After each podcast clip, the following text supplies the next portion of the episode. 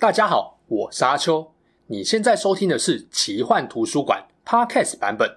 如果你想要观看有搭配精美图片与文字的影片，欢迎到 YouTube 上搜寻奇幻图书馆，诚挚邀请你订阅我们的频道哦。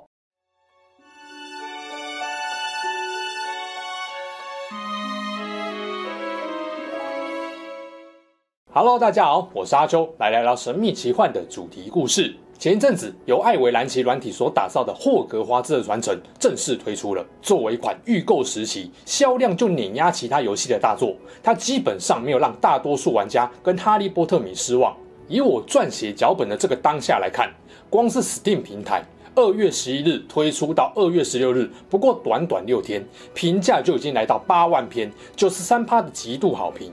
如果扣掉有不少是因为 PC 优化不够好的负评，九十五趴以上的压倒性好评是绝对没有问题的。要跟它有相同等级成绩的游戏，大概也没有几款。直接预约二零二三年度最佳游戏的宝座。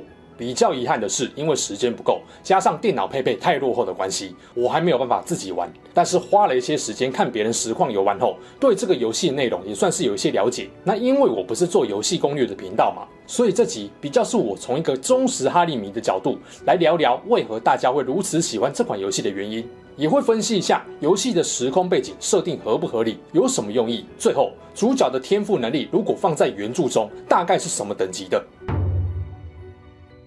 我知道很多人还没有玩，会很紧张，怕被我爆雷。不要担心，这集不是攻略或剧情解析，我不会爆任何跟游戏剧情有关的重要大雷。毕竟看得出来制作团队是蛮重视剧情发展的。等一下我会提到的，大多是游戏发售前就已经公开的资讯，又或者是一些和剧情没有太大关联的世界观设定。那如果你真的还是很担心被我或者是留言的网友雷到，那就先存起来，以后再看吧。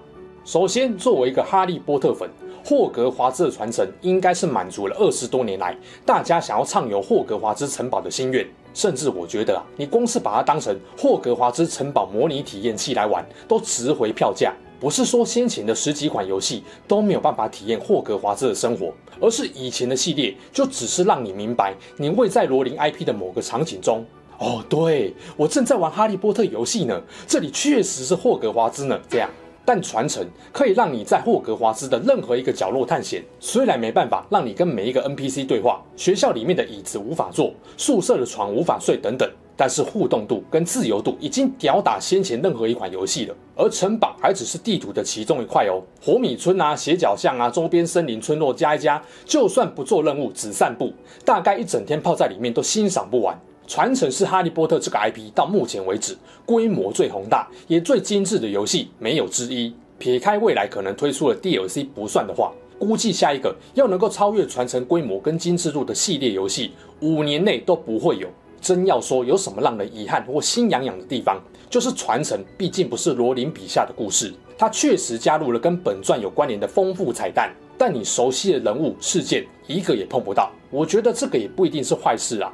以往观众在电影上看到的场景细节，游戏几乎都一比一忠实还原。让人惊艳的大概就是城堡中的各式旋转楼梯，还有墙上各种会动的画框，鬼魂不时从墙中飞出，装饰用的铠甲会举起锤斧，用力的活动筋骨。城堡内几乎没有一个场景是完全静态的，大大增强了玩家的代入感。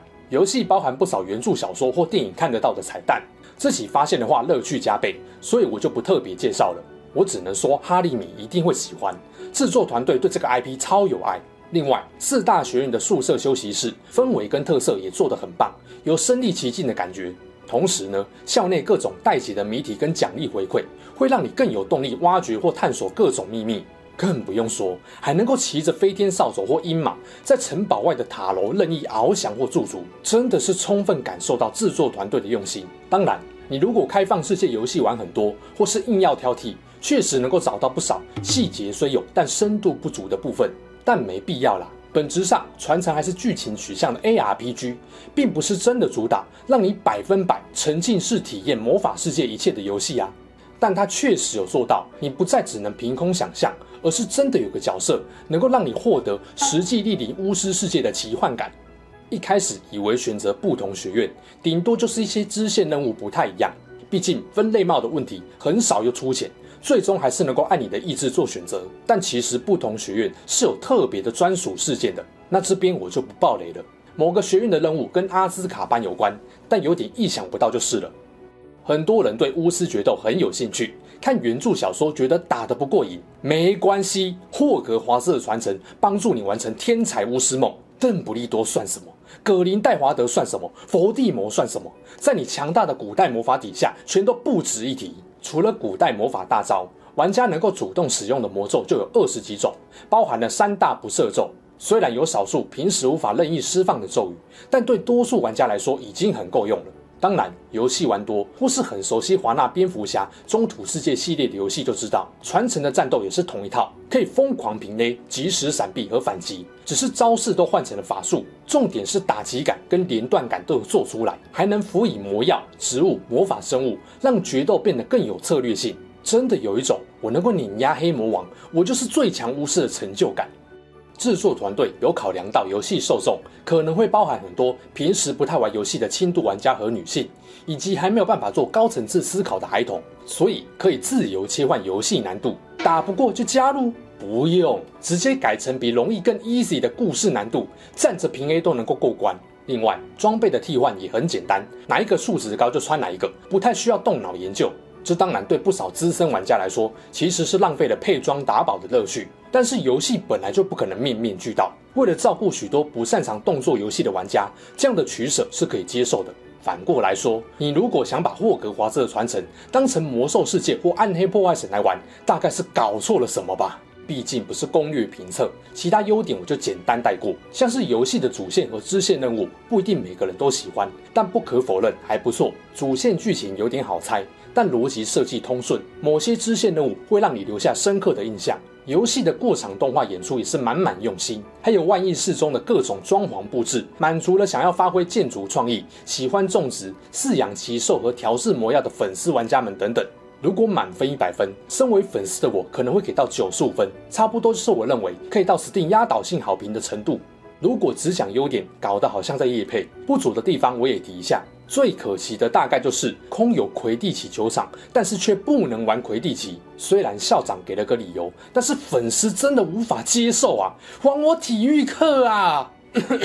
激动了点，但老实说啊，这也不是什么大问题啊。我在想，以后搞不好会出个魁地奇的 DLC 妈，只要做得好玩，相信粉丝们还是很乐意做信仰加值啊。另外，就是游戏弄了个开锁解谜功能，我也觉得有点烦躁。玩家都能够轻松学会不射咒了，但想要开一个锁，居然还不能够直接念开锁咒秒开？你开玩笑吧？还有就是 PC 版的优化，现阶段不算好，但这个肯定会陆续修正的。那其他部分严格来说没有什么大问题，主要就是游玩元素丰富，但多数都是点到为止，稍微有点浪费了哈利波特这个 IP 的潜力。不过，考量到制作团队是第一次开发这种开放世界大作，我认为他们已经诚意满满了。至少有感受到他们真的是用爱在打造霍格华兹。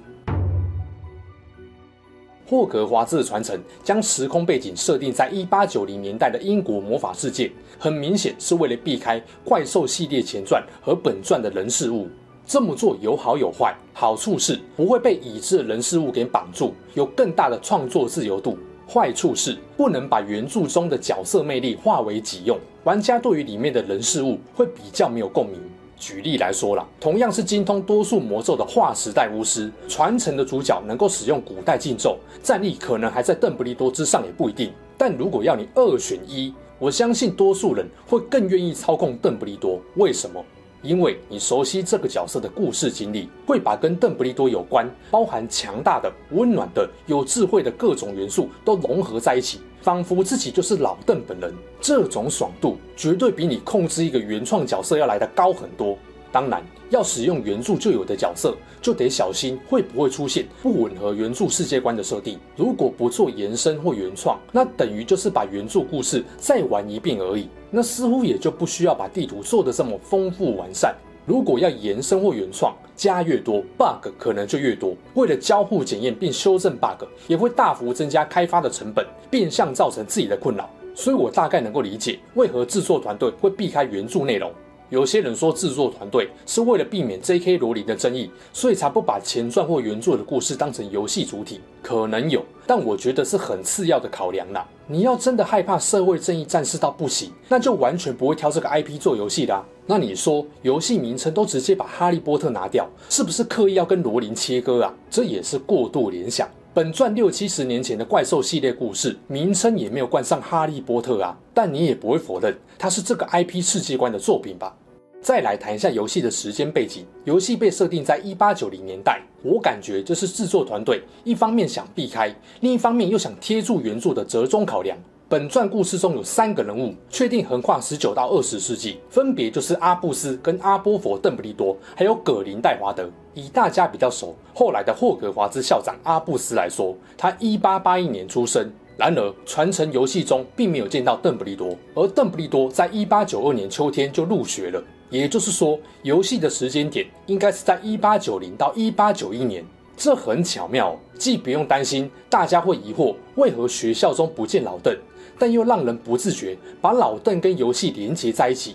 哎，鼎鼎大名的邓布利多一两年后就会进霍格华兹了，我们还真的是他的学长姐呢，有没有？亲切感就出来了，办到了既没有邓布利多，但又觉得跟邓布利多的距离好接近的感觉。而一八九零年的英国魔法社会已经很贴近怪兽前传，距离本传也不过是一百年前，基本上是百年间，英国魔法部跟其他魔法政府也没有什么政策或制度上的大破大立。本传的世界观设定完全可以拿来套用。但假如再往前推个五十年、一百年，不止距离感拉远了，很多跟本传或前传相关联的彩蛋，可能放到游戏中就变得很奇怪。所以我才认为，把时间界定在一八九零年左右，显然是制作组深思熟虑的考量。因为不打算爆雷，我们不谈剧情，来谈谈游戏主角的设定。玩家扮演一个十五岁、罕见拥有能够感知和驾驭古代魔法的奇才。由于古代魔法具有毁灭整个魔法世界的力量，想当然就有坏人想要加以利用。可以说，世界的命运就掌握在这位插班进霍格华兹五年级的巫师身上了。在发售前有关注新闻的话，一定会听过 PC Gamer 评测后下了一个吸睛耸动的标题：哎，霍格华兹里发生了很多谋杀案呐、啊。大意就是，连哈利波特在整个系列中也只杀过一两个人，但玩家操控的十五岁巫师，光是上课途中就残酷干掉六个人，一入学就人挡杀人，毁天灭地，真可怕！啊，尽管这些被玩家打趴的，其实都是先动手的一方，但嘲讽梗还是如雨后春笋般不断冒出来，像是一八零零年代大于一九零零年代，分内帽该直接把这个家伙分到阿兹卡班，连佛地魔都不敢说出他的名字。还有这张梗图，哈利错怪佛地魔了，有够好笑。不过说认真的啦，假如玩家这号人物真的存在于罗琳创作的历史中，佛地魔真的会怕这位大前辈吗？理论上应该要怕，因为罗琳的创作中，近现代没有谁可以感知和使用古代魔法的能力，就连邓布利多也顶多是精通古代神秘文字，不会使用古代魔法。光是这样就已经是神人等级的哦。而玩家的出现，很大程度上会令邓布利多相形见絀，这或许就是游戏背景时空得发生在邓布利多入学前的原因之一。而如果佛地魔会对邓布利多心生畏惧，尽管他不会承认这一点，那没道理不畏惧玩家。甚至如果玩家的事迹留存在英国魔法史上，伏地魔绝对会从这段历史中想办法挖掘和古代魔法有关的秘密。我想大概会对玩家抱着一种既羡慕又崇拜的心情吧。哎，合理来说是这样啦，但实际上你不能把佛地魔当成常人来看，他明显有反社会人格障碍，也就是良心和道德意识低落，会长期无视或侵犯他人，甚至认为生命毫无价值。如果不会对自己造成明显威胁的情况下，他无动于衷。既然玩家的存在不会影响到佛地魔，他当然也不会畏惧，除非玩家真的出现在本传故事中啦。也就是说，玩梗归玩梗，除非玩家站在佛地魔面前，要用古代魔法打爆他，还能够感知到他所有的分灵体一一消灭，不然佛地魔没有怕玩家的理由。不过反过来说，如果本传故事线真的有游戏主角，那大概也只有两种可能：一种是玩家黑化，佛地魔都要乖乖低头；但是以他唯我独尊的性格，大概会狗咬狗，想办法把玩家弄死；另一种是玩家没有黑化，那说不定根本就不会有哈利波特故事，因为早就在玩家的神操作中阻止佛地魔发动第一次巫师战争了吧。影片最后来聊聊游戏主角的天赋能力，如果放在罗琳原著中，大概是什么样的水准等级呢？我不客气地说，二十世纪被认为最强的三位巫师，都只能够乖乖把 T 零等级的宝座让出去。哈利波特五年级的时候在干嘛？那时候伏地魔刚复活，为了应付他底下的食死人，被迫接受各种超龄的磨练跟洗礼，还因为天狼星之死，身为伏地魔分灵体的负面影响而感到万分痛苦。被拿来比较嘲讽的苦主伏地魔呢？十五岁在学校端出乖乖牌模范生的人设，为日后出社会的人脉打底，找到史莱哲林密室并收服蛇妖，放出蛇妖后杀死一名马总同学，结果搞到学校差点关门大吉。情急之下，只能够甩锅给学弟海格，引起了邓布利多教授的怀疑。回到一百年前的时空，主角十五岁才插班进霍格华兹当巫师，天赋异禀。不止完全跟得上学校课程进度，各种魔咒学一次就会，魔药调一次就大成功，索命咒还可以放成 AOE，尝试用各种魔法猎杀会动的东西，简直黑魔法大师。大招调集满后，还可以放伤害爆炸的古代魔法，难怪有办法追着黑巫师跟邪恶妖精一边喊：“你们这群废物，干脆一起上，我要打一百个！”相较之下，主角收服大量魔法生物并拿来当坐骑，好像就显得没什么了。那这么优秀，霍格华兹当然也给他破格待遇啊！想读哪个学院啊？任你挑选。上学还有魔法部专员跟教授亲自护送。想穿什么衣服没人管。晚上宵禁，形同虚设。换浴室当自己家来用。对，他还只是半路出家，就这种程度了。很难想象，如果他乖乖从一年级开始读，长到五年级会是什么样子？可能提前毕业去当魔法部部长了也不一定哦。那邓布利多有没有因此跌落神坛呢？没有。只是他上面从此多了一位比他更接近神的存在。我相信老邓见到主角会表示：“诶，国际巫师联合会会长的位置，你有兴趣吗？不然的话，霍格华兹校长，我觉得也很适合你哦。”葛林戴华德见到主角表示：“我愿意当你最得力的助手，让我来助你完成梦想吧。”是什么？你没有兴趣的统治麻瓜吗？没关系，前辈，那你能够教教我古代魔法吗？伏地魔只是不敢直呼他的名讳，见到主角恭敬表示：“您好，我叫做汤姆·瑞斗，二十世纪人见人怕的黑魔王，您可以叫我汤姆或小汤就好了。”总之，你问我主角放在原著中战力是什么等级的，我只能说拿哈利这些学生辈的来比，都是在羞辱主角。人家可是阿兹卡班唯一指定的终身代言人。邓布利多看到他要让座，伏地魔要乖乖报上本名。根本是傲视全球魔法世界的新幻神，不信啊，你来玩玩就知道啦。